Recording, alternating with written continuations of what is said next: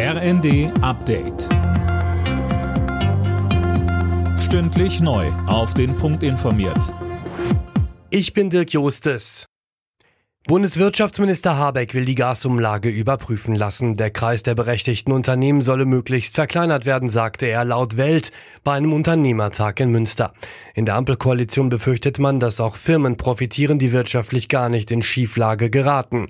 Unter anderem SPD-Chefin Esken hatte Nachbesserungen gefordert. Sie sagte bei Welt TV. Es geht nicht in der Hauptsache darum, die Unternehmen zu retten, sondern es geht darum, sicherzustellen, dass sie weiterhin Gas liefern können, damit eben Stadtwerke und andere Versorger auch ihre Kunden und Kundinnen versorgen können. Denn wir brauchen ja alle, die jetzt mit Gas heizen oder für andere Dinge Gas brauchen, auch über den Winter eine entsprechende Versorgung.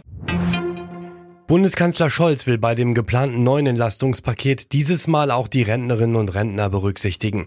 Das hat er bei einem Bürgerdialog in Magdeburg gesagt. Die Regierung arbeite außerdem an einem neuen ÖPNV-Ticket, das Zug- und Busfahren einfacher macht. Die Anwesenden äußerten angesichts der steigenden Preise auch existenzielle Sorgen. Dazu sagte Scholz. Wir arbeiten intensiv darin, ein drittes Entlastungspaket auf den Weg zu bringen, denn niemand kann das einfach so schultern. Damit Deutschland seine Klimaziele für 2030 erreicht, muss jetzt sofort mehr getan werden. Das fordern die Grünen und wollen für September neue Maßnahmen auf den Weg bringen. Zuvor hatte der Klimaexpertenrat bemängelt, dass die Programme für Gebäude und den Verkehr nicht ausreichen.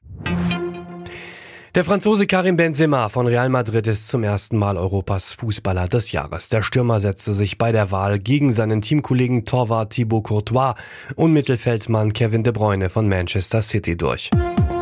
Alle Nachrichten auf rnd.de